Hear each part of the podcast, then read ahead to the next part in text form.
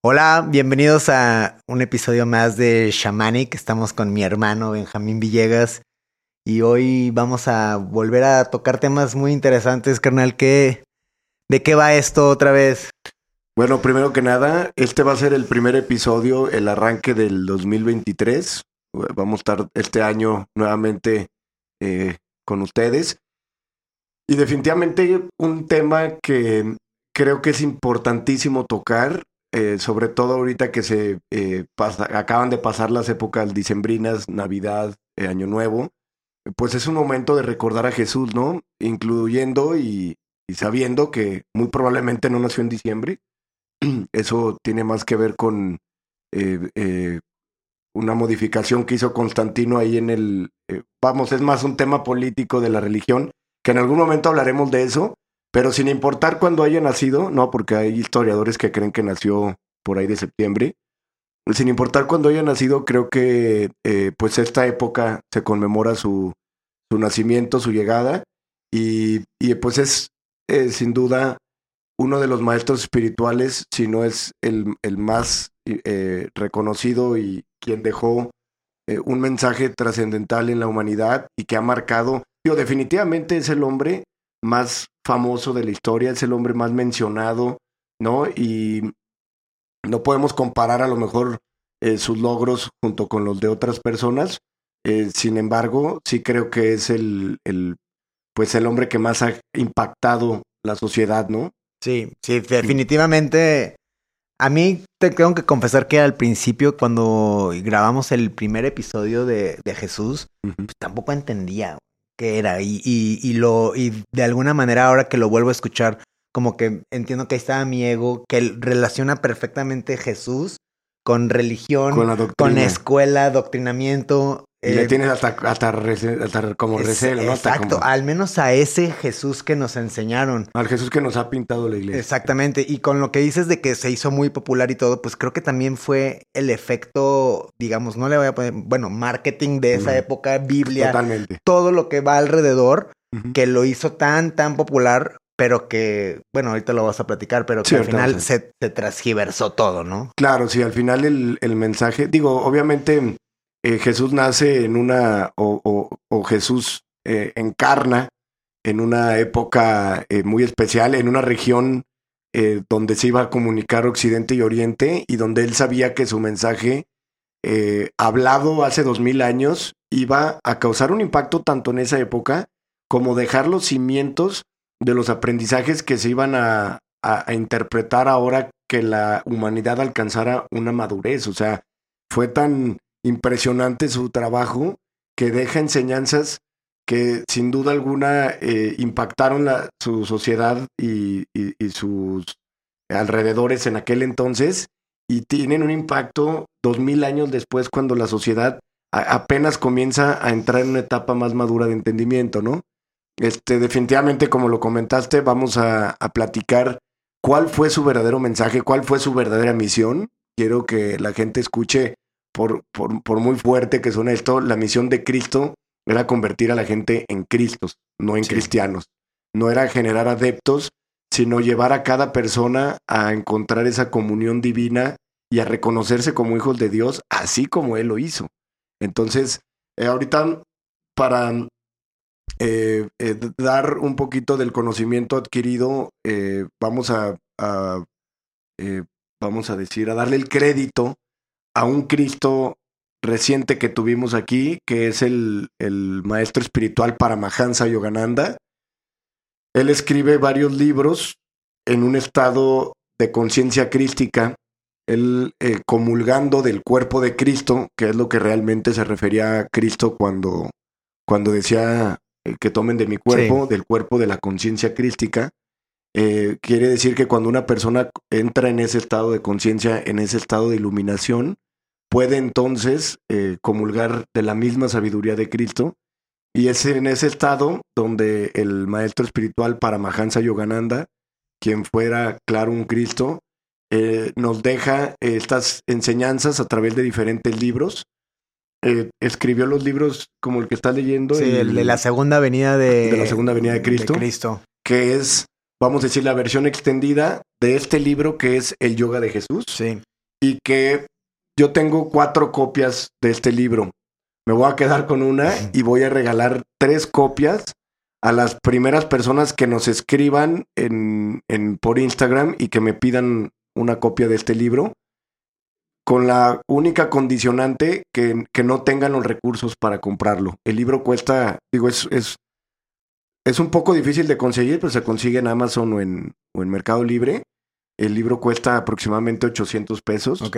Entonces, quien no tenga esa, porque nos escucha gente con, con dificultades económicas, si alguien no lo puede comprar y realmente lo quiere leer, el único requisito es que me digan que, pues que sí, o sea, que le dejen el libro. Y que lo lean. Sí, claro, claro, ¿no? Y que le dejen el libro a alguien que lo necesite, ¿no? que si lo alguien, role, ¿no? Si alguien tiene los recursos, pues que, que, y lo quiere leer, pues que lo compre, ¿no? Pero si a alguien le está pasando difícil, tengo tres libros y con mucho gusto también el envío, eh, se los, o sea, yo les mando el libro a su casa, que me escriban eh, por al Instagram de Podcast Chamanic o al personal de, de Benvisa y bueno, les haremos llegar una copia de este grandioso libro, de esta obra maravillosa donde nos enseña, se llama El Yoga de Jesús, escrito por Paramahansa, donde Paramahansa, eh, este es un extracto del Sí. libro que estás leyendo, es Sí. una versión más corta, donde nos enseña Paramahansa, eh, de ninguna forma quiere hacer un nuevo cristianismo, sino explicar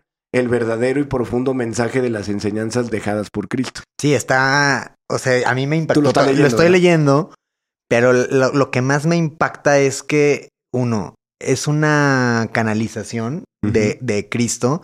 Y, ahorita puedes explicar eso. Estaría bueno lo de qué es ser Cristo, que no es eh, la persona, sino el estado en el que, al que Sí, claro, alcanzas. Entonces, para Mahansa Yogananda canaliza estos mensajes después de muchos años de, de- de él también estar en esta conciencia y los empieza a escribir.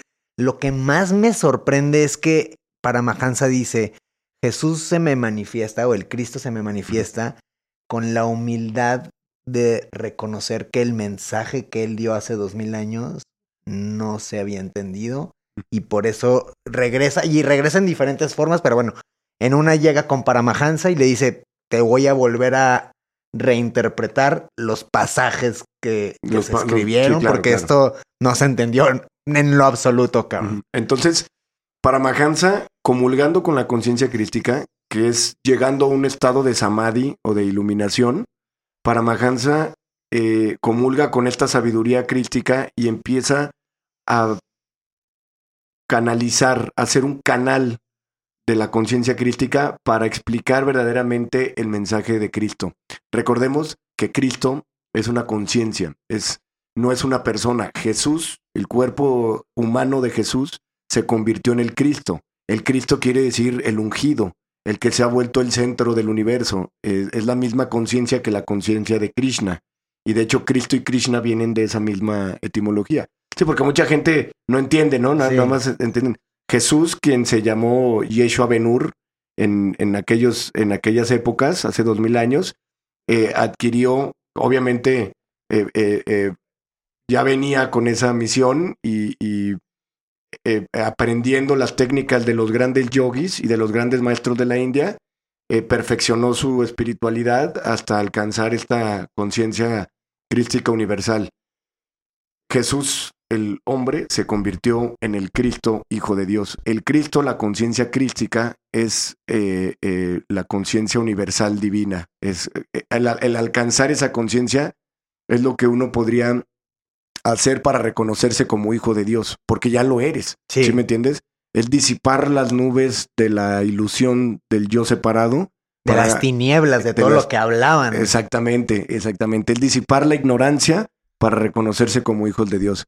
Entonces, este episodio, eh, más allá de, digo, claro que vamos a estar dialogando y todo, voy a leer eh, un resumen que les hice de los, de las, de los primeros capítulos. Ok. Nadie tiene prisa, no, ¿verdad? aquí Entonces, estamos bien. no voy a, no es tan extenso, pero voy a leer eh, eh, literalmente una síntesis que me tomé el- el- la libertad de, de hacerlo, sin dejar, obviamente, de darle el crédito al maestro Paramahansa Yogananda. Ok, oye, ¿puedo aclarar nada más una cosa que a mí me llama mucho la atención? O sea, el mensaje de Cristo es que en su época se me dice que es un gran rebelde aparte y eso me, me encanta de él, un gran anarquista porque era Claro, por eso lo mataron. Sí, anti-establishment completamente. Exacto, claro, claro. Y, y el mensaje y lo que él puede conectar es que todo mundo puede alcanzar la conciencia crística. Claro. Y con simples, simples pero complejas acciones, ¿no? Pues realmente son simples. La Biblia misma lo dice. Aquietaos y sabed que soy Dios. Lo único que tienes que hacer es aquietar completamente la mente.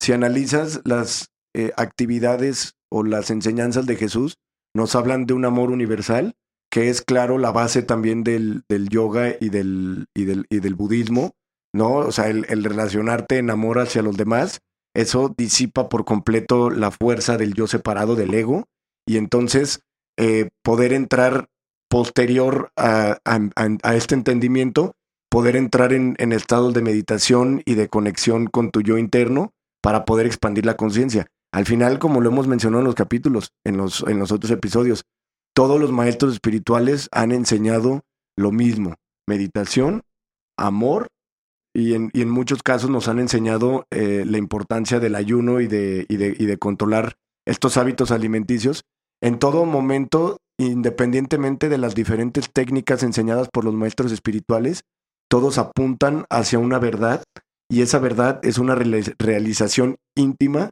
de cada persona con Dios y eso se lleva a través de la disciplina de la atención en un punto como la respiración hasta que la mente cese y se viva entonces un, estado de conciencia profundo.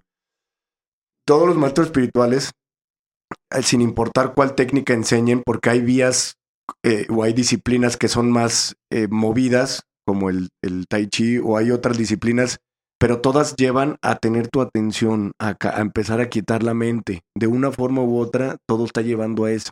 No hay gente que me dice, oye, y cuando hago esto, por eso Eckhart hace, Eckhart hace mención de que cuando una persona está escalando, encuentra mucha paz, güey. Porque su atención está completamente en ese momento. Sí. Es, entonces, ese es un, ese es, esa es la, la importancia del poder de la hora, de mantener la atención en el momento presente. Cuando tú mantienes tu atención en el momento presente, sales del mundo de los pensamientos. Y en ese presente es donde vive la conciencia. El ego vive en el mundo de los pensamientos. Entonces, Vamos a empezar con una frase que, que, que deja, que, que, pone aquí en este libro y que nos explica y nos resume cuál fue la enseñanza de Cristo, porque como tú lo mencionas, Cristo no vino a fundar una religión, uh -huh. vino a liberarnos de las religiones.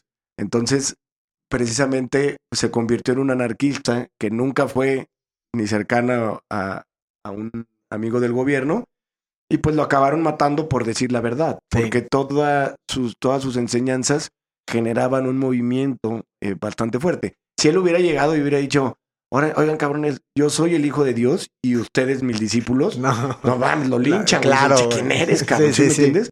¿Cómo en tres años, además obviamente de los milagros que hizo, cómo en tres años consiguió semejante aceptación y amor de la gente? Porque enseñaba a los demás a vivir como dioses, güey. Los enseñaba a alcanzar y a... Ser Dios. Exactamente, los alcanzaba, los enseñaba, perdón, a realizarse con Dios de manera interna, al igual que él lo había logrado. Por eso sus discípulos avanzados como Juan se convirtieron también en Cristos. Sí, está ¿Sí bien, me entiendes? Él no los llevó jamás a un proceso de idolatría. Él constantemente, constantemente se mostró como alguien que vivía como ellos sí. para que ellos pudieran vivir como él, cabrón. Para que se relacionaran. Y aparte, el ser, ser como Dios en ese momento es ser como la luz y la luz solamente irradia, no, no discrimina, Exactamente. llega donde sea. Por eso él andaba con pura piruja y con puro delincuente, porque él sabía que todos somos esencialmente lo mismo. No había nunca un rechazo a nadie. Y esto es algo bien importante para todos aquellos que quieren eh, o, que, o que están pensando en, en, en, en generar una evolución espiritual. Tienes que dejar de rechazar a cualquier persona que rechaces o que juzgues. Porque en todos todos, absolutamente todos, hasta el peje, cabrón, son diferentes manifestaciones de Dios, güey. Entonces Dios está en todos, Dios es todo y todo lo manifestado y todos los que existen. Entonces cualquier rechazo es única y proveniente y exclusivamente del ego. Y mientras estés rechazando a alguien, es el ego el que está ahí todavía arraigado fuertemente. Entonces comenzamos con esta, con esta lectura. Venga, hermano. Los salvadores del mundo no vienen con el propósito de fomentar divisiones doctrinales hostiles. Sus enseñanzas no deben ser utilizadas para tal fin. Incluso referirse al Nuevo Testamento como la Biblia cristiana es, en cierto modo, impropio, dado que no se trata del patrimonio exclusivo de ninguna confesión religiosa en particular. La verdad se halla destinada a beneficiar y elevar a la raza humana en su conjunto. Así como la conciencia crística es universal, así también Jesucristo pertenece a todos. En esta, en esta frase nos habla cómo Cristo no es de los cristianos, ¿sí me entiendes? No puede existir un grupo de personas que digan Cristo es nuestro. o sea, Cristo es, y la conciencia crística es universal y es para todos. Y curiosamente, más allá de lo que ignora la gente, eh, Cristo, y ahorita lo vamos a leer, Cristo es reconocido, amado, venerado por eh, todos los maestros espirituales del mundo, eh, por Saibaba, eh, por Paramahansa, por cualquier monasterio en el Tíbet o en el Zen, todos ellos han conocido, han tenido algún acercamiento con la conciencia crística y todos ellos de, igual manera podrían decirte lo mismo que estamos eh, leyendo aquí. En una entrevista que le hacen a Paramahansa, le preguntan, ¿cree usted en la divinidad de Cristo? preguntó un visitante. Ciertamente, respondió Paramahansa, me agrada hablar de él porque era un hombre de perfecta realización espiritual. Sin embargo, no fue el único hijo de Dios, ni tampoco afirmó serlo. En lugar de ello, Jesucristo enseñó claramente que quienes cumplen la voluntad de Dios llegan a ser uno con el Señor tal cual como lo fuera él mismo. ¿No fue acaso la misión de Jesús en la tierra el recordarles a los seres humanos que el Señor es su Padre Celestial y, mostrarles el camino de regreso hacia Él? Curiosamente, todas las religiones espirituales, todas las técnicas espirituales y los grandes maestros espirituales apuntan a esta gran verdad. Como lo hemos platicado en el podcast, hay veces que eh, los egos que se identifican con un dogma se, la, se pelea, ¿no? Como hace poquito que vi un video en TikTok de una señora que, que decía, para mí Dios solo hay uno y que el Buda ingue su madre, ¿no? o sea, esta tía borracha. Como si fuera Messi contra Cristiano Ronaldo. Exactamente. y, y, bueno, sin importar cuál eh, enseñanza escuches o cuál, o cuál religión eh, eh, estés estudiando o, en la cual te identifiques, todas eh, llevan intrínseco este mensaje profundo de la misma verdad que apunta hacia, hacia Dios adentro de ti. Es que hace un chingo de sentido por, digo, si tú escucha de Shamanic, ya llega, lleva, vienes hasta aquí, ya te habrás dado cuenta que el ego es divisorio. Claro. El ego quiere formar este sentido de, yo soy aparte de, pertenencia a un grupo, exactamente. Así se forma el ego. Sí. Fíjate, esta parte dice, ¿no fue acaso la misión de Jesús en la tierra el recordarles a los seres humanos que el Señor es su Padre Celestial y mostrarles el camino de, el camino de regreso a Él? Esta manera de expresarse es por la época en la que se, en la que se, en la que se estaba, eh, en la que estaba enseñando Cristo, ¿no? Esta época de Dios, del Padre, del Hijo, todo esto es eh, llevado de esta manera por la, por la, la forma de expresarse en la forma de expresarse por lo que se vivía en aquel entonces. Sin embargo, es lo mismito que dice el Tao, güey. En el, en el taoísmo nos dice exactamente lo mismo. Como aquí dice, el Señor es su Padre y mostrarles el camino de regreso a Él. En el Tao nos enseñan que todos somos y venimos del Tao, ¿no? Todos venimos de este mismo todo, que es el Tao. Y el alma desciende para experimentar y encontrar el camino de regreso a casa, que es el mismo Tao. Entonces, en el taoísmo dice exactamente lo mismo. Si le cambias la palabra de Tao al padre y, hijo como creación, sí. y, si escuchas cómo dice yo y el padre somos uno, y cómo, en, eh, cómo al decir yo y el padre somos uno, manifiesta que creación y creador son uno. Sí. Y esto también correspondería al, a lo que nos dice el taoísmo. Está poca madre. Aparte, creo que la otra vez leí que dice a quien medita es un entrenamiento, es un acercamiento diario hacia su muerte, para que en el momento de que, mm, de que llegue su muerte puedan transitar ese, ese camino de manera más fácil. Entonces, pues creo que hace sentido el, el estar en constante meditación para acercarte al Padre, la creación, o cuando regresas de a tu camino, cuando te vuelves a integrar después de tu vida terrenal, pues ahí llegas. Exactamente. porque pues obviamente, eh, o sea, todos tenemos ese origen divino porque no puede haber otro origen porque solo el creador crea. Sí, pero se me hace eh, muy importante profundizar en esta enseñanza cómo eh, Jesús nos enseña el camino de regreso al Padre, de regreso, porque de ahí salimos, y como en el Tao dice el Tao lo mismo, ¿no? Dice, el alma sale del Tao con el propósito de experimentar, y su propósito es experimentar y regresar a su hogar, que es el Tao. Entonces, vamos a hablar de Jesús como el avatar que fue. Avatar eh, eh, es la palabra que le dan en la India a estos seres de, este nivel de conciencia. Y obviamente de ahí vienen las películas de James Cameron. Por eso Krishna en la India es este ser azul y por eso los avatares de la película Avatar son azules. Cabe mencionar que todo eso tiene siempre un profundo mensaje espiritual, no es como que se les ocurrió nada más, ¿no? Sí.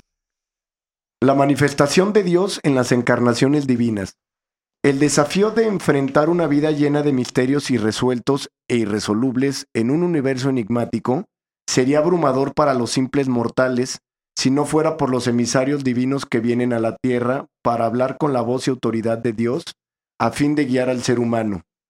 Hace milenios, en eras pretéritas más elevadas de la India, los rishis describieron la manifestación de la benevolencia divina de Dios con nosotros en forma de encarnaciones divinas o avatares, seres iluminados a través de los cuales Dios se encarna sobre la tierra. Muchas son las voces que han mediado entre Dios y el hombre. Se trata de los Kanda avatares o encarnaciones parciales de Dios en almas que poseen conocimiento divino.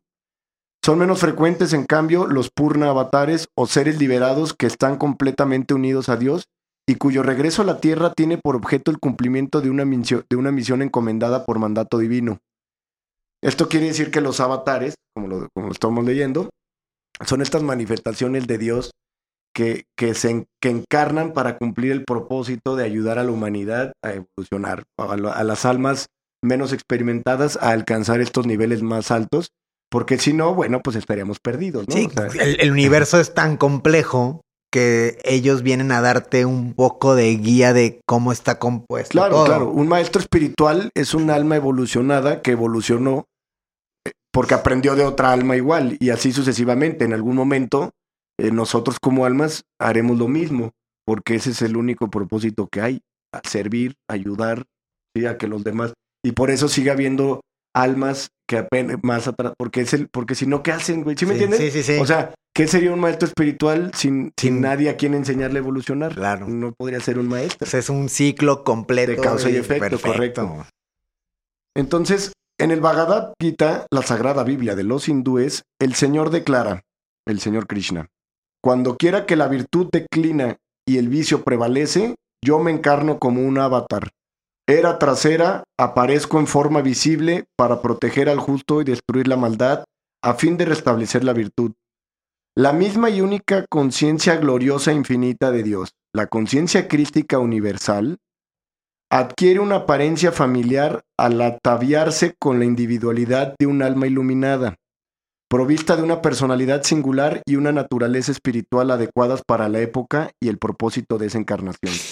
Entonces la conciencia crística se encarna según la época, adquiriendo las peculiaridades individuales que se necesitan para atender esa misión en especial. Y es que está bien chingón porque aparte me, enseña eso que, o sea, eh, estas conciencias en su perfección también entienden que las cosas van cambiando, entonces eh, entienden el, comportamiento de tiempo, espacio, época, decir, pues sí, hace dos mil años las cosas no, no, no, resuenan igual que la de hoy. exactamente, la, la misma humanidad va evolucionando, o sea, antes la mente estaba en pañales, güey. Sí, telescopios, no había forma de ver hacia, hacia allá y ahora se complementa muchísimo. Algo que me, gustó muchísimo de lo que estoy leyendo es que en las notas de, del, editor siempre viene una comparativa, ya sea filosófica o científica, con lo que se está diciendo. Entonces, también es muy científico esta, esta forma de, de, dar estas enseñanzas. Y esto es completamente universal. Lo puedes creer o no, pero pues ahí está. Con el fin de evitar que sus hijos, sumidos en la oscuridad de la ignorancia, permanezcan por siempre perdidos en los engañosos laberintos de la creación, el Señor acude una y otra vez bajo la forma de los profetas iluminados para alumbrar el camino. Jesús fue precedido por Gautama Buda, el iluminado, cuya encarnación le recordó a una generación desmemoriada el Dharma Chakra, la rueda del karma, que vamos a platicar de ella en el siguiente episodio, cuyo constante giro implica que las acciones puestas en marcha por el ser humano, así como sus correspondientes efectos, determinan que cada hombre, y no un dictador cósmico, sea el responsable de su propio estado actual. Eso es cuando me refiero que la gente vive su propio karma. Cada quien es responsable de su propio estado actual y no un dictador cósmico. Exacto, y a, mí me gusta también aparte Eso fue lo que nos enseñó Lo del karma, si lo, lo porque también me estuve preguntando como, a ver, si entiendo la palabra karma y parece ser que es como un sistema de castigo y recompensa, pero me puse a escuchar, a leer la definición y karma solo es acción. Y si entiendes que estamos en un flujo, exacto, tu acción va dejando repercusiones, cada buenas o malas. Cada acción genera una reacción, porque estamos en un sistema de energía, güey, que donde mueves una cosa se tiene que balancear haciendo otra, güey. ¿Sí me entiendes? A cada acción equivale una reacción del mismo peso y en sentido pues sí. Entonces, esto fue lo, que, a lo que vino Buda. El Buda nos, nos recordó, porque la generación estaba desmemoriada, eh, la rueda del karma. ¿sí? Como dice aquí, cuyo constante giro implica que las acciones puestas en marcha por el ser humano, como sus correspondientes efectos, determinan que cada hombre sea el responsable de su propio estado actual y no un dictador cósmico, ¿no? ¿Por qué me pasó esto? Sí, sí, sí. Buda devolvió el espíritu compasivo a la árida teología y a los rituales mecánicos en que había caído la antigua religión védica tras el final de una era más elevada, en la cual Bhagavan Krishna, el más amado de los avatares de la India, predicó el sendero del amor divino y la realización de Dios, mediante la práctica de la suprema ciencia espiritual del yoga, la unión con Dios. Entonces, esto nos dice cómo Buda vino a restablecer el Dharma, a restablecer el orden, a recordarles a las personas eh, la rueda del, del, del, karma, el ciclo del samsara nuevamente, todas estas enseñanzas que nos dejó el maestro Gautama. Llegó después de una era donde Krishna había enseñado a los rishis y a los antiguos Vedas a, a través del yoga la realización con Dios. Después como que se olvidó y después llega Buda. Y después como que se olvidó y después llegó Cristo. Y después como que se olvidó y así han llegado y van a llegar en, nuevos maestros espirituales. Mucha gente pregunta, oye, ¿y ahorita no hay Cristos? Para Mahansa fue un Cristo, solo que la gente lo ignora. La gente conoce a Jesús el Cristo por el desmadre que hizo Constantino, por la conquista, eh, porque las enseñanzas fueron eh, mal utilizadas para, para, para el dogma eh, y, digo, mal utilizadas porque en realidad generó también que gracias a eso Cristo sea tan conocido en, en Occidente. Pero si no, Cristo sería como otros maestros espirituales que no fueron tan, tan reconocidos.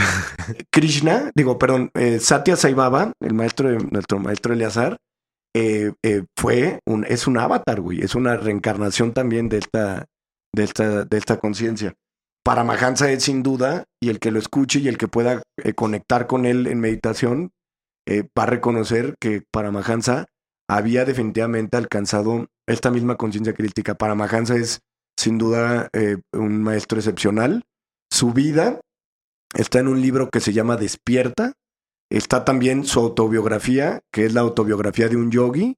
Y está su película en, en Gaia, que es conmovedora, güey. y, y puedes ver a un hombre en un estado de conexión perfecta con Cristo, manifestando enseñanzas y con la gente escribiendo libros a todo lo que daba para dejar plasmadas todas las enseñanzas que necesitaba dejar antes de que voluntariamente eh, desencarnara, güey. Está muy cabrón. La intercesión divina, cuyo fin es mitigar los efectos de la ley cósmica de causa y efecto, o sea, la intercesión de la conciencia mayor del Tao, del Padre, cuando Él interviene, es con el fin de ayudarnos a mitigar los efectos de la ley cósmica de causa y efecto, que es la ley del karma. por el cual el ser humano sufre a consecuencia de sus errores. Estaba presente en el corazón mismo de la misión de amor que Jesús hubo de cumplir en la tierra. Entonces, ellos vienen para ayudarnos, a, que es obviamente también lo que eh, nuestro granito de arena que hacemos en Chamanic, es generar conciencia para evitar que la gente siga acumulando y generando más karma. Es para ponerle un, un, alto a, ese tren desbocado, porque precisamente el karma, por ley de causa y efecto, al haberse desbocado a través de las acciones eh, eh, nocivas o dañinas, se sigue por causa y efecto empeorando y empeorando, entonces se vuelve así conflictivo y entonces viene esto como hacer, a ver, cabrón, vamos a hacer un alto, comienza a, hacer introspección, comienza a meditar, porque la meditación va a frenar la incesantemente que está desbocada por completo. Es como un tren que ya se fue así. Sí, güey. Y llegan estos maestros a enseñarte a decirle, ponle freno de mano. Porque si no, las siguientes vidas por ley del Te karma. vas a dejar ir. Pues, sigue empeorando la cosa. A mí, a mí me, me encanta esto y aparte en este, o sea, me, veo, me gusta cómo se, se conectan los puntos. El, el, este mensaje es, sé consciente, sé consciente por dónde caminas, qué estás haciendo. Y esa vuelve otra vez a, generar un buen karma porque ya estás más tranquilo, estás viendo por dónde pisas. Exacto. Tus acciones son mucho más Exacto, como lo mencionábamos. Los maestros vienen a restablecer el Dharma, el buen actuar o el, o el vivir en acorde con los demás, en, en acorde al amor y a la conciencia. Y entonces de esta manera la gente va a equilibrar su karma, ¿no? O sea, va a generar un karma, vamos a decir, favorable en lugar de uno perjudicial, porque si no, la humanidad se, se destruye por, por completo. El buen pastor de almas, y se refiere a Jesús, abrió sus brazos para recibir a todos, sin excluir a nadie, y mediante la atracción del amor universal, impulsó al mundo a seguirle en el sendero hacia la liberación. Impulsó al mundo a seguirle el sendero hacia la liberación, la liberación del sufrimiento que causa la mente. A través del ejemplo de su espíritu de sacrificio, se refiere a la disciplina del, yoga, de la meditación, renunciamiento, capacidad de perdón, amor por igual para amigos y enemigos y sobre todas las cosas, amor supremo por Dios. Cómo Cristo nos enseñó que a seguir su ejemplo, su capacidad de perdón y amor igual para amigos y enemigos. Y esto es una cosa que la gente, por más que idolatra a Cristo, ¿cuánta gente está peleada con el hermano, con la, con la tía, con el primo, con el cuñado, con el compadre, con el ex socio, e, entre, propias familias, por eso ese dicho que dicen en las herencias se conocen a las familias, es increíble ver cómo familias tan dogmáticamente cristianas, que se autodenominan seguidores de Cristo, no pueden tener esa capacidad de perdón ni de amor para amigos y enemigos de la misma manera, ¿no? Solo hay un ego que te amo mientras tú me amas. Sí, sí, Y yo jalo mientras tú jales, ¿no? Si no, el Cristo presente en Jesús vivió entre los seres humanos como uno más, para que también ellos pudieran aprender a vivir como Dios. La conciencia crística presente en Cristo vivió entre nosotros como uno más de nosotros para enseñarnos a todos los demás a vivir como Él, en un estado de gracia absoluta, en un estado de éxtasis divino, en un estado de liberación. Liberación es lo que estamos buscando. La liberación del sufrimiento llega, como lo dice el Buda, en el nirvana, cuando cesa la actividad mental, porque solo el ego, la mente egótica, es la responsable del sufrimiento. Es por lo que es deseable su destrucción. Pero la destrucción del ego no es posible, solo la destrucción de la identificación con el ego. La conciencia crística unidad con el infinito gozo e inteligencia de Dios. Para llegar a comprender la, magnitud de una encarnación divina, es preciso entender el origen y la naturaleza de la conciencia que se haya encarnada en un avatar. Jesús se refirió a dicha conciencia al declarar, yo y el Padre somos uno, en Juan 10:30, y yo estoy en el Padre y el Padre está en mí, Juan 14, versículo 11. Aquellos que unen su conciencia a Dios conocen tanto la naturaleza trascendente del espíritu como su naturaleza inminente, así como también la miriada de manifestaciones de su ser en la infinitud de formas en las cuales Él se diversifica para dar lugar al variado panorama de la creación. ¿Sí? ¿Cómo nos dice en este, este maestro espiritual, en, eh, cómo expresa que el absoluto, el todo, tiene las manifestaciones de su ser en una infinitud de formas en las cuales él, se, o la conciencia, se diversifica para dar lugar al variado panorama de la creación. Que es prácticamente maya, ¿no? O sea, es la ilusión que genera tantas conciencias para que la puedas Esto se refiere a que una persona que comulga con esta conciencia puede entrar en este entendimiento de que el todo, solo el todo se expresa en todas las formas posibles para darle forma a la creación. Y entonces se entiende, por eso una persona verdaderamente despierta puede entender que Dios está en absolutamente todo. Una persona inconsciente, dormida o en la ilusión de Maya mm, podría preguntar, ¿cómo Dios va a ser una piedra? ¿Sí? Una persona despierta te diría y entendería que Dios expresa su ser en, que Dios expresa su ser para dar lugar al variado panorama de la creación, que Dios tiene que expresar su ser, porque si no, ¿de dónde expresa la creación? Es a partir de su gran ser que expresa la creación en diferentes formas.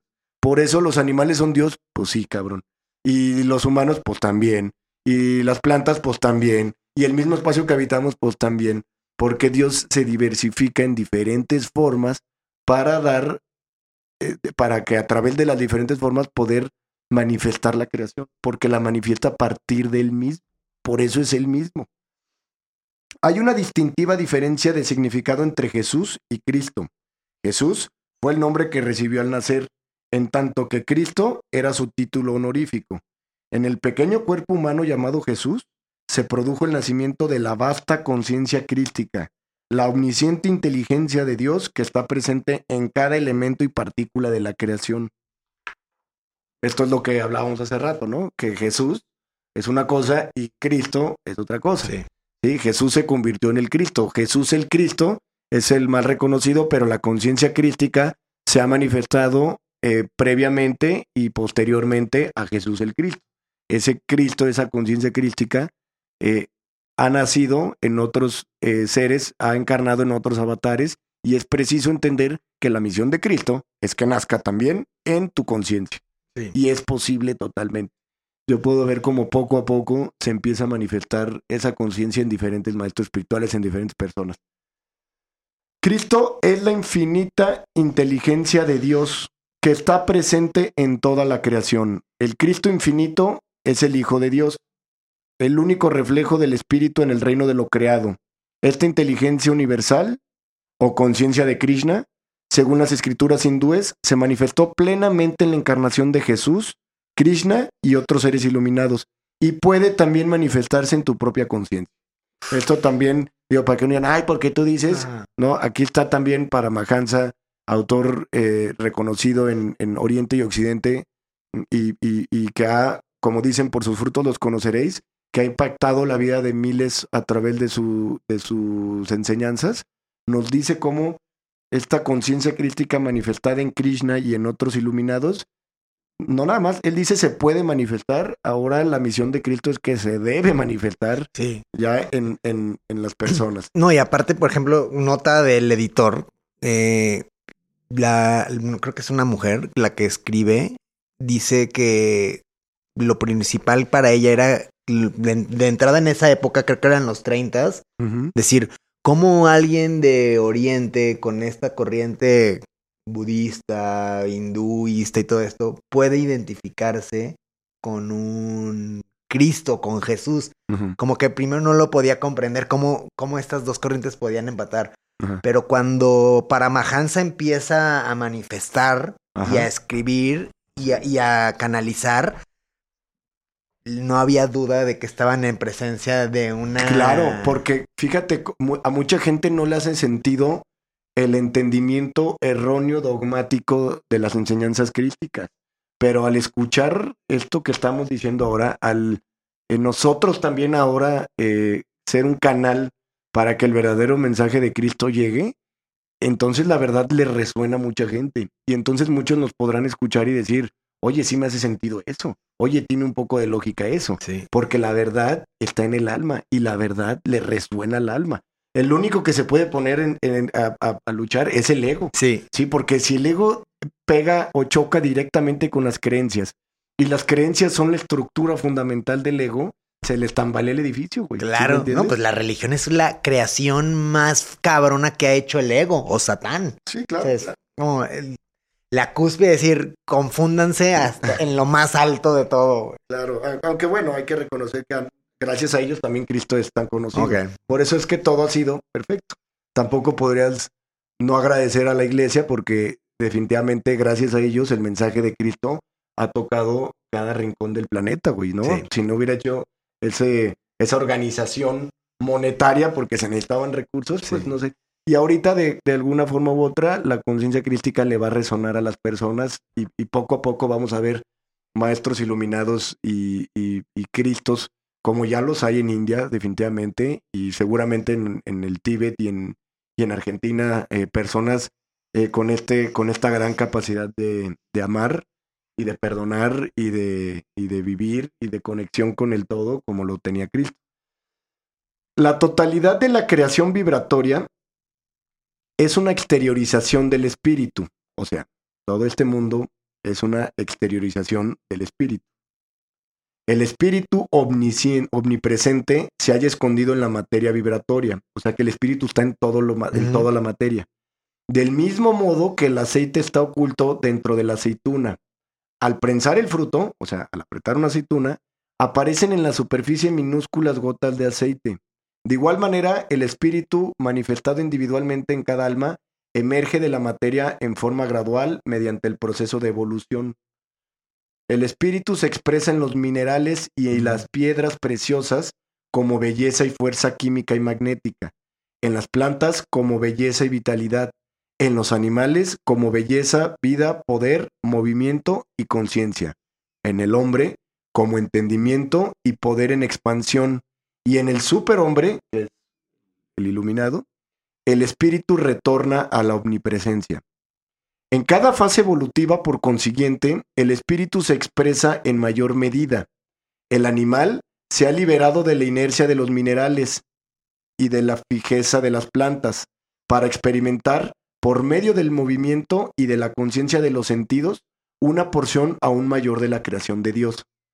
El hombre, gracias a su capacidad de autoconciencia, puede además comprender los pensamientos de sus semejantes y proyectar la mente sensorial hacia el espacio tachonado de estrellas. El superhombre expande su energía vital y su conciencia desde el cuerpo hasta abarcar el espacio entero, y siente como parte de su propio ser la presencia de todos los universos del vasto cosmos, así como también cada minúsculo átomo de la Tierra. En el superhombre se recupera la omnipresencia perdida del espíritu que se hallaba implícita en el alma como espíritu individualizado.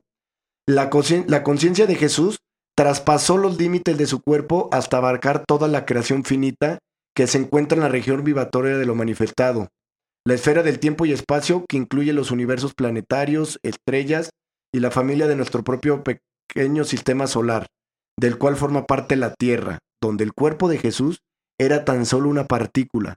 Jesús, el hombre, un diminuto punto sobre la Tierra, se convirtió en Jesús el Cristo, cuya conciencia, unida a la conciencia crística, era omnipresente. En este párrafo, el maestro Paramahansa nos enseña cómo la conciencia, el espíritu, se manifiesta en diferentes formas, ¿no? Como lo decíamos, en los minerales, en las piedras, eh, se experimenta de una forma y de ahí evoluciona al animal. Por eso yo le decía a las personas que tú ya fuiste animal, tú ya fuiste mineral, y no lo pueden creer porque no entienden cómo la conciencia va evolucionando. Porque la conciencia tiene que seguir evolucionando y tiene que seguir creando. Porque un creador que deja de crear, Se deja de ser creador. Es, un, es una danza cósmica donde el la, la relación de Dios y su creación es como la de un danzante que baila. Es, una, es un movimiento cósmico donde tiene que seguir creando en todo momento. Porque en el momento en que deja de crear, deja de ser creador. Entonces, nos enseña cómo pasa de un mineral donde está estático a una planta, ¿sí? donde ahora tiene otro tipo de vida, pero no puede, sigue fijo, y luego pasa a un animal donde ahora tiene conciencia y tiene sentidos y experimenta la vida de una forma a través de los sentidos y ahora del movimiento, porque ha evolucionado ahora hasta el movimiento, y luego pasa a un nivel de conciencia como es el hombre, y de ahí seguiría el superhombre o el iluminado. Posterior a eso me imagino que debe de haber niveles como los ángeles y otras eh, conciencias más de otras dimensiones. La enseñanza principal de Jesús, cómo convertirse en un Cristo. La tarea de Dios en la creación es hacer regresar a todos los seres a la unidad consciente con Él mismo, mediante los dictados evolutivos de la inteligencia crística. Cuando el sufrimiento se extiende sobre la tierra, Dios responde al llamado del alma de sus devotos y envía un Hijo divino para que, por medio de su ejemplar vida espiritual en la que se manifiesta plenamente la conciencia crística, pueda enseñar a los seres humanos a cooperar con la obra de salvación de Dios en sus propias vidas. Entonces, el proceso de evolución es, eh, eh, es la misión de Cristo, convertirse en un Cristo.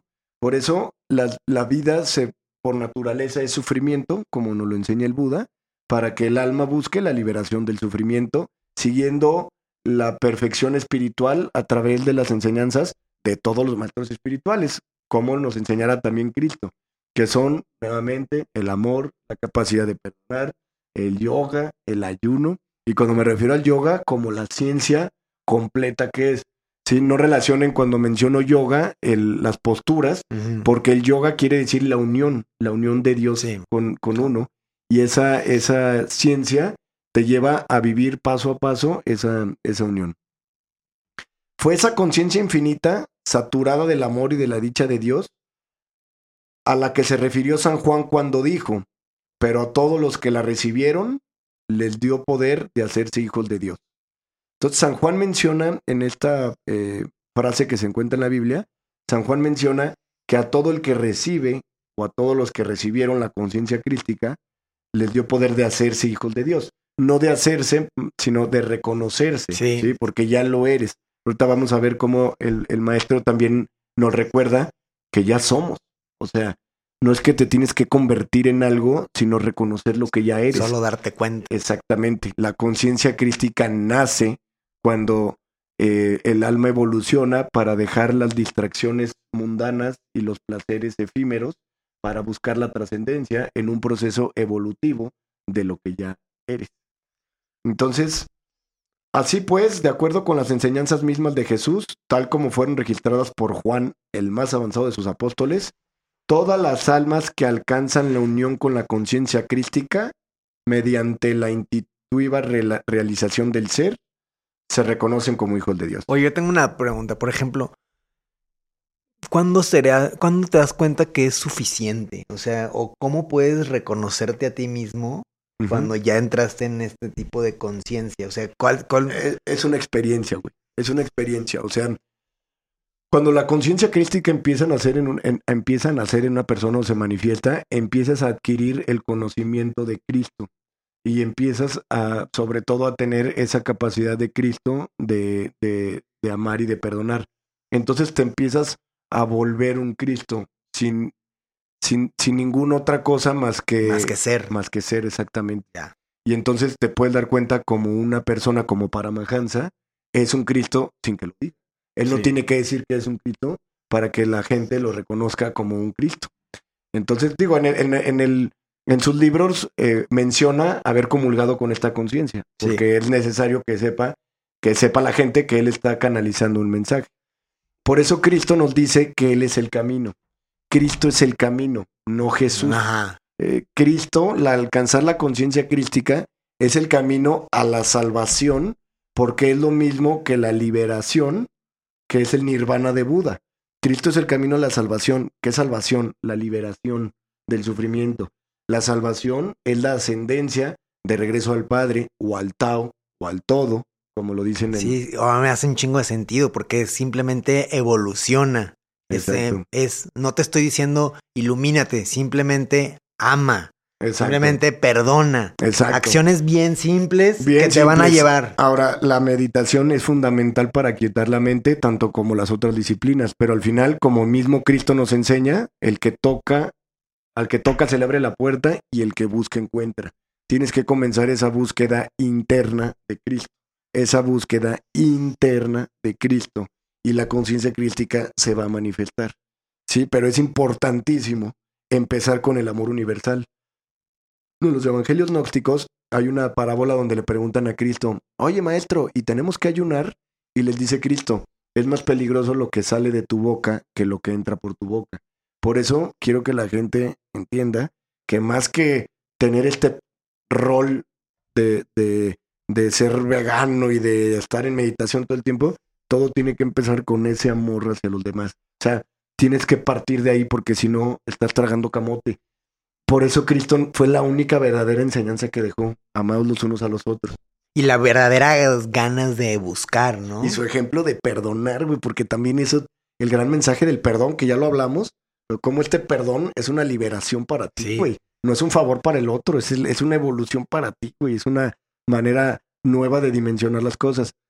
Por eso Cristo, repito, Cristo es el camino. Cristo, el que alcanza la conciencia crística, evoluciona y trasciende como Él para ser como Él un maestro ascendido, para vivir una nueva forma de vida en otro plano y, y poder liberarse del ciclo del samsara y del karma y de esta rueda de reencarnaciones que producen una vida tras otra cada vez más sufrimiento por ley del karma. Encontrándote la, la en, en ti. Exacto. Cristo es el camino, alcanzar la conciencia crística, no idolatrar a Jesús. Sí. Sin terceros, ni, No, ni no, no, no. intermediarios. Encontrar la conciencia crística, alcanzar la iluminación o el nirvana es el camino hacia la trascendencia. ¿sí? Ahorita vamos a mencionar eso. Cristo no nada más, eh, eh, eh, o sea, tienes que alcanzar la conciencia crística, no idolatrarlo. Idolatrarlo no provoca evolución. Repetir y seguir sus pasos sí provoca una evolución. Si la gente ayunara y se comportara como él y se preguntaran cuando se pelean con sus hermanos o con su familia por temas de dinero, si, se te viene solo pensar en qué haría Cristo en ese momento, güey, entonces podrías darte cuenta cómo eh, eh, comportarte siguiendo su ejemplo. Y entonces podrías m- decir que eres un verdadero cristiano, no un idólatra que va a la iglesia y se da golpes de pecho nada más. Eso es solamente un rol del ego. Y al ser del ego provoca el mismo problema que provoca el ego. Separación, división, enojo, coraje. Por eso esta señora del TikTok de que a mí que el boda que es su madre. Porque es el puro ego, o sea, Sí, sí, sí. ¿sí me entiendes? Oye, me está ganando la cabeza porque cuando, por ejemplo, me voy a poner en un caso personal, ¿no? Estás en tu casa, estás, a- ay, me pegué. Estás, estás en la, a la hora de la comida y los niños están gritando y poniéndose como locos. Si tú te enganchas y también te vuelves parte de ese caos, no está Cristo- haciendo nada. Pero cuando, cuando dices, ¿qué haría Cristo? Es, te, te alejas y ya puedes empezar a jugar con lo que está sucediendo en tu, en Claro, tu entorno, güey. Claro, güey. Y, y, y, y mira, y Cristo no nos dijo que no reaccionáramos. Él también hay por ahí una parábola donde le pegó unos patines a unos güeyes. Y no quiere decir que no reaccione. Yo reacciono también, güey. Claro. Y Joe Dispensa lo escuché diciendo, yo también reacciono. O sea, por muy... eh, o sea, no dejamos de ser humanos. Las emociones humanas eh, eh, son instintivamente naturales. Ahora, te digo, Cristo también reacciona. Eh, la diferencia es que no te enganchas en la reacción, porque una persona despierta solamente vive la reacción en el momento y no se engancha en los sentimientos producidos por esa reacción. ya, güey. ¿Sí? sí. Una persona inconsciente, al manifestar esa reacción, como un coraje, un enojo, una molestia Sí. que pasó en el momento, seguiría odiando y encabronado Sí, sí, sí. hasta 10 años, ¿no? Como gente que se deja hablar con sus seres queridos por una pendejada y se dejan de hablar meses o años. Ese es el ego. Una persona consciente reacciona y sí, a lo mejor un patadín, una mentadita de madre y hasta ahí, güey. Después, oye, no mames. Me perdonan. Sí, o sea, sí, se me sí, salió, güey, te amo, cabrón, dame Claro. un beso. Punto. Sí, sí, sí. Bueno, Cristo es el camino, no Jesús. Recibir a Cristo no es un logro que se pueda conseguir por el simple hecho de pertenecer a... un- Cuando digo Cristo es el camino y no Jesús, es porque Jesús no puedes no puedes pisar a Jesús, ¿sí me entiendes? Mucha gente cuando piensa, cuando dice Cristo es su camino, piensan que Jesús o idolatrar a Jesús o inclusive perderse en su imagen y no es eso. Es, es adquirir la conciencia crística, es el camino a la trascendencia y entonces tiene un sentido mucho más profundo que la idolatría. Y ahorita vamos a entrar con eso de la idolatría.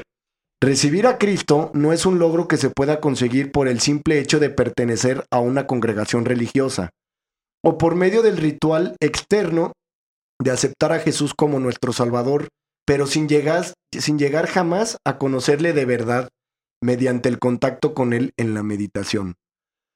Un verdadero cristiano, un ser crístico, es aquel que libera su alma de la conciencia del cuerpo y la unifica con la inteligencia crística que satura la creación entera. Entonces un verdadero cristiano es aquel que libera su alma de la conciencia del cuerpo y la unifica con la inteligencia crítica que satura la creación entera. Es totalmente lo mismo que mencionar a un iluminado, es ser un Buda. Una copa pequeña no puede contener en su interior el océano. Del mismo modo, la copa de la conciencia humana, al hallarse limitada por la mediación física y mental de las percepciones materiales, no se encuentra en condiciones de captar la conciencia crística universal, por muy deseosa que esté de hacerlo. Mediante el uso de la precisa ciencia de la meditación, conocida durante milenios por los sabios y yogis de la India y también por Jesús, todo buscador de Dios puede expandir la capacidad de su conciencia hasta hacerla omnipresente.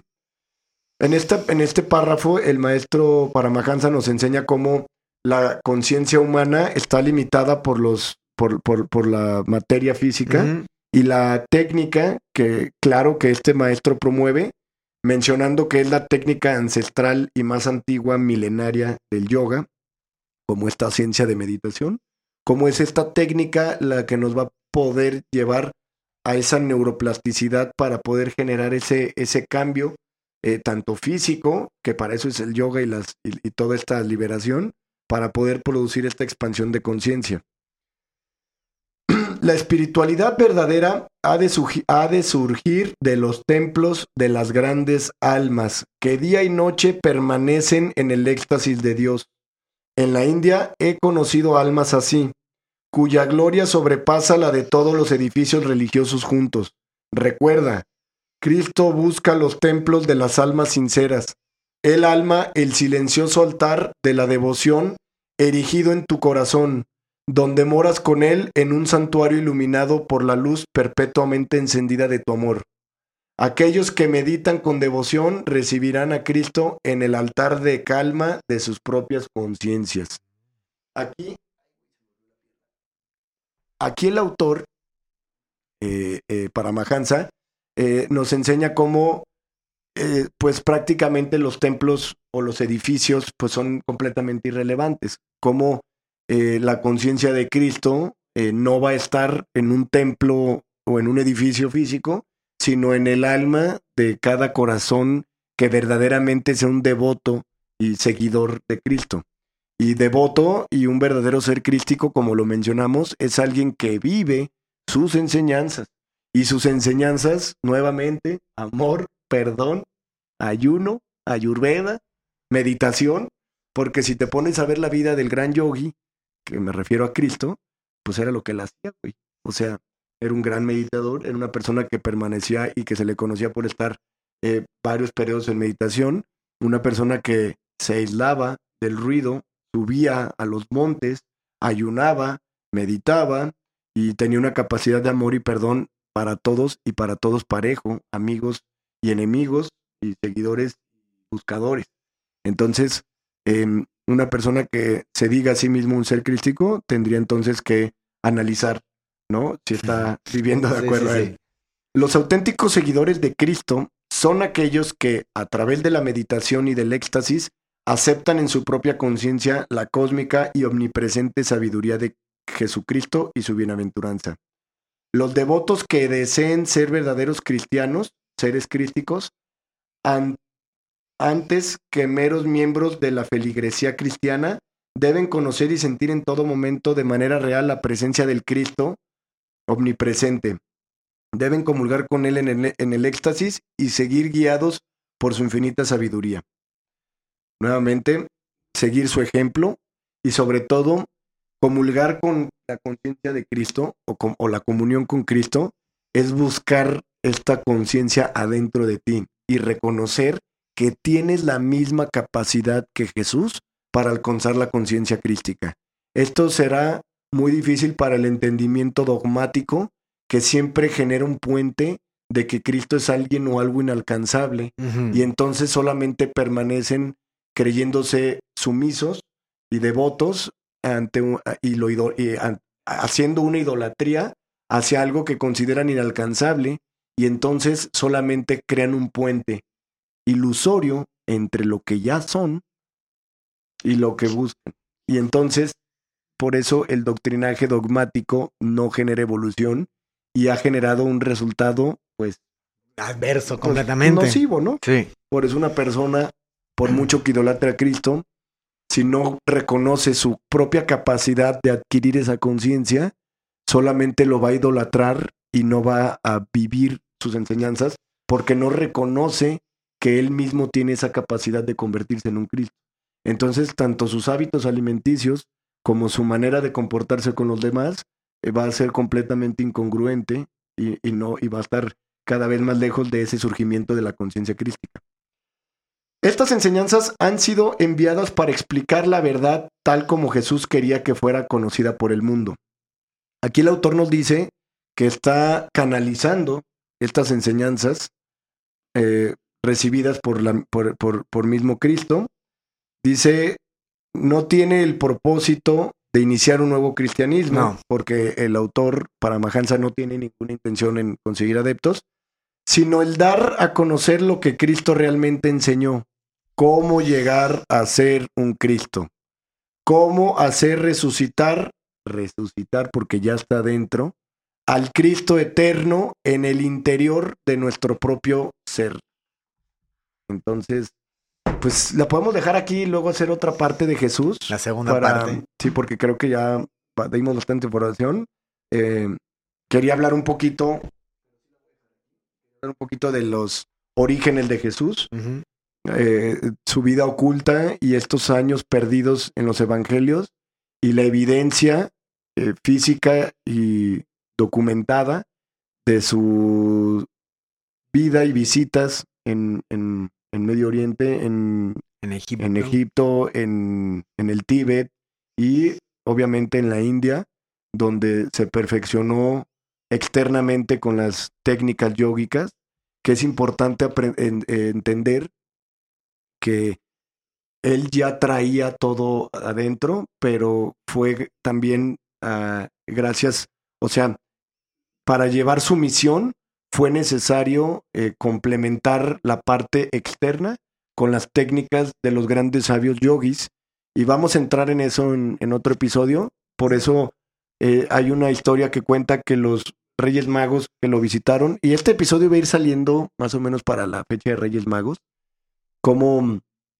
Lo, ah, sí la voy a leer. Vamos a, vamos a, leer esa parte. Nada más del... Es que ah, ya me cansé un poquito, pero Vamos a ver esta parte de los Reyes Magos únicamente porque vamos a sacar este podcast para estas épocas. Entonces, la continuidad de la palabra de Dios a través de sus avatares quedó bellamente simbolizada por el intercambio espiritual que se produjo entre Jesús y los magos, que realmente son sabios de Oriente, procedentes de la India, que acudieron a honrarle en ocasión de su nacimiento. Esta historia nos muestra cómo eh, Jesús fue visitado por sabios de Oriente y después Jesús le regresó la visita. Y, y, bueno, existe en la India un sólido legado tradicional considerado fidedigno por notables metafísicos y compuesto por conocidos relatos que figuran en manuscritos antiguos, donde se narra que los magos de Oriente que viajaron a Belén con el propósito de ver al niño Jesús eran en realidad grandes sabios de la India. Y no, y no solo los maestros de la India visitaron a Jesús, sino que él, a su vez, les devolvió la visita. Durante los años de la vida de Jesús, sobre los cuales no se tiene ninguna, no se tiene ninguna información, eh, acuérdense que está oculta la vida de Jesús entre los 14 y 30 años, él viajó a la India recorriendo probablemente la transitada ruta comercial que unía el Mediterráneo con China y la India. La realización divina con que ya contaba Jesús nuevamente despierta y fortalecida por la compañía de los maestros de la India y el entorno espiritual ahí imperante, brindó el cimiento de universalidad de la verdad en el que Jesús se basó para predicar un mensaje sencillo y asequible que las masas de su país natal podrían comprender, pero que al mismo tiempo se hallaba colmado de significados subyacentes que serían apreciados por las generaciones futuras a medida que la mente humana progresara desde su etapa infantil hasta alcanzar la madurez del entendimiento. Esta, eh, eh, esta enseñanza del maestro Paramahansa nos eh, enseña que Cristo, Jesús, viajó a la India con los maestros, con los magos que lo fueron a visitar, y que fue la manera en la que sembró sus enseñanzas ya que las enseñanzas de Jesús están plagadas de hinduismo y de budismo y hay que entender que Jesús era un maestro de Oriente y hay que pues hay que entender eso, ¿no? Era un maestro oriental, no nació en Occidente. Los años perdidos de Jesús. En el Nuevo Testamento, la cortina del silencio desciende sobre la vida de Jesús después de los 12 años y no vuelve a alzarse hasta 18 años más tarde, cuando recibe el bautizo de Juan y comienza a predicar ante las multitudes únicamente se nos dice, o sea, la vida de Jesús está oculta y lo único que se dice en la Biblia de Jesús es en Lucas 2, versículo 52. Jesús crecía en sabiduría, en estatura y en gracia ante Dios y ante los hombres. O sea que sí habla de que estaba llevando una vida espiritual enriquecida de enseñanzas espirituales. Y si nos vamos a, esos, a esas épocas, pues esas enseñanzas deberían provenir de la India, que era y que ha sido siempre el país más espiritual. Aparte, creo lo que lo, que lo mencionaste la vez pasada, él mismo tuvo que encontrar su propio propósito, ¿no? O sea, tuvo que experimentar la vida humana como todos, encontrar su propósito y después hacer de su propósito. Bueno, voy a cerrar este episodio y después eh, profundizaremos un poquito más. Igual, obviamente, Cristo se merece más episodios. Em, con este último párrafo que nos deja aquí el, el, maestro Paramahansa y que definitivamente creo que plasma la verdadera enseñanza de Cristo. Todos somos hijos de Dios, desde el comienzo hasta la eternidad. Las controversias surgen de los prejuicios y el prejuicio es fruto de la ignorancia. No debemos sentirnos orgullosamente identificados con el hecho de ser estadounidenses o indios o italianos o de cualquier otra nacionalidad pues esta es solo un accidente de nacimiento. Deberíamos estar orgullosos sobre todas las cosas de ser hijos de Dios, hechos a su imagen. ¿No es ese acaso el mensaje de Cristo? Jesús el Cristo constituye un excelente modelo que pueden seguir tanto en Oriente como Occidente. La impronta divina que nos identifica como hijos de Dios se halla oculta dentro de cada alma. Jesús ratificó lo que dice la Biblia en el Salmo 82. Vosotros sois dioses e hijos del Altísimo. Es como la Biblia sí tiene ciertas frases ahí que se le escaparon a quienes la modificaron. En el Salmo 82 dice, vosotros sois dioses e hijos del Altísimo. Desecha las máscaras, nos dice Paramahansa, refiriéndose al ego. Por eso Paramahansa nos dice, no te identifiques con tu nacionalidad. Por eso dice, todos somos hijos de Dios y las controversias surgen de los prejuicios que son fruto de la ignorancia. La ignorancia es el pecado y pecado viene de la palabra error. Es un error el estar identificado con Maya, que es el velo de la ilusión y de la ignorancia. es como todo claro, güey. Desecha las máscaras, nos dice Paramahansa. Revélate abiertamente como un hijo de Dios no mediante vanas proclamas y oraciones aprendidas de memoria, ni por medio de los fuegos artificiales de eruditos sermones concebidos con el propósito de loar a Dios y reunir adeptos, sino a través de la realización. Por eso Paramahansa hizo su centro Self Realization Center. Identifícate no con el estrecho fanatismo disimulado bajo el disfraz de la sabiduría, sino con la conciencia crística Identifícate con el amor universal que se expresa al servir a los demás tanto material como espiritualmente. Entonces sabrás quién fue Jesucristo Y podrás decir desde el alma que todos formamos parte de la misma familia, que todos somos hijos del único Dios. Está cabrón. Cabrón. Una, rápidamente, una entrevista que le hicieron a Paramahansa. Le dicen, me agradan sus enseñanzas, pero ¿es usted cristiano? Preguntó un visitante tras haber charlado por primera vez con Paramahansa. ¿No nos dijo Cristo, no todo el que me diga Señor, Señor entrará en el reino de los cielos, sino el que haga la voluntad de mi Padre que está en los cielos? respondió el gurú.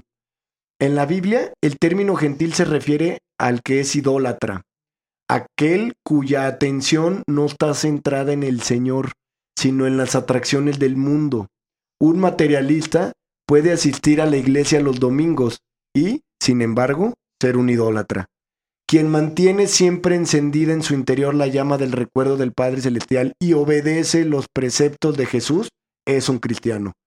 A usted, agregó, le corresponde decir si puede o no considerarme cristiano.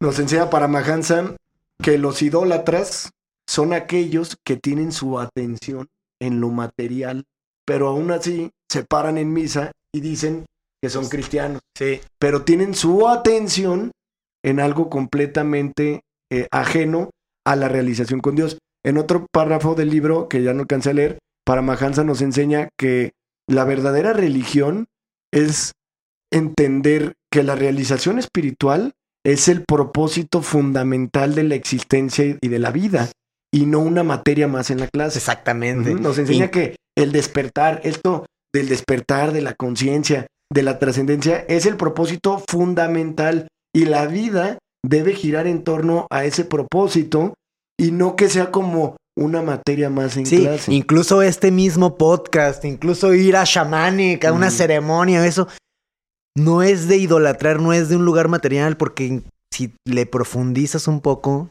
tú desde tu casa, desde el coche, donde vayas, puedes lograrlo. Claro, porque ya está dentro de ti. Por eso mismo repetimos que hay diferentes técnicas de observación, meditación, oración, etcétera, que pueden llevar tu atención a centrarse en tu interior y a recibir esta conciencia naciente eh, adentro de ti. Es una realidad, cabrón. O sea, no es un cuento de hadas ni una misión imposible. Es una realidad. Es el propósito fundamental de la existencia. Encontrar tu despertar espiritual. Eh, llegar a, despertar o a resucitar la conciencia crística que está dentro de ti. Eso, como dice Paramahansa, es el propósito único y fundamental del ser humano. Ser humano. realizarte en un proceso interno y profundo de autoconocimiento. Todo lo demás, los haceres, podrán venir una vez alineados con el, propósito. propósito una vez que haya el despertado. También los avatares y Paramahansa hicieron centros completos eh, como ashrams o lo que hizo Paramahansa, el Self-Realization self Center. O sea, sí hay actividades que hacer, pero después de tener una alineación con tu ser. Entonces, ese es el mensaje profundo de Cristo y esa es eh, la realidad de por qué Paramahansa también hizo todo esto para que el despertar y la evolución espiritual se consideren y sean el propósito único y fundamental en la vida. Y todo lo demás es secundario. Misma enseñanza que nos enseña Eckhart. Cómo tu despertar es lo primero y lo demás es segundo o tercer lugar. Inclusive el hacer el podcast, el eh, llevar la administración del colegio que ahora llevas, todo eso son haceres que son secundarios al propósito primario. Nuevamente, para no olvidar esto, y que la espiritualidad no sea como que un tema, ¿no? Como que un tema más de los que, de los mil temas que trae la gente en la mesa. Me da mucha risa cuando la gente me dice, eh, ah, sí, yo he escuchado hablar mucho de esos de ese tema o de esos temas, como si fuera una materia más, ¿no? como si la espiritualidad fuera un, una, una cosa más entre, entre las diversas temáticas que tiene la vida, ¿no? Como si hubiera Artistas, economía y espiritualidad. No mames, güey. La espiritualidad es algo que se tiene que vivir, cabrón. Es el. Eh, te lo puede decir una persona que estaba dormida y que ha despertado. Eh, debería de ser el, el único propósito de cada ser. Sin embargo, hay que respetar, como siempre, el proceso de cada persona. Que una persona viva un despertar y después quiere despertar a los demás es una trampa del ego. Las palabras están hechas para los oídos que están listos para escuchar. Hay gente que definitivamente en esta vida no les toca. Y como dice el cabelión, no desperdicie saliva para oídos infantiles o inmaduros que tienen otra, otro entendimiento todavía eh, infantil y no puedes eh, tratar de convencer a nadie porque eso sería meramente del ego. Pues increíble capítulo, enseñanzas de nuestro Maestro Cristo, eh, a qué vino, qué fue lo que realmente nos quiso decir. Siempre les recomendaremos escuchar y leer al autor Paramahansa Yogananda, su libro Autobiografía de un Yogi, El Yoga de Jesús, la segunda venida de la segunda venida de Cristo y entre varios. Pues es todo por hoy, mi querido Pitufly. Venga, hermanos, feliz año, pásenla bien. Ah, feliz 2023 a todos.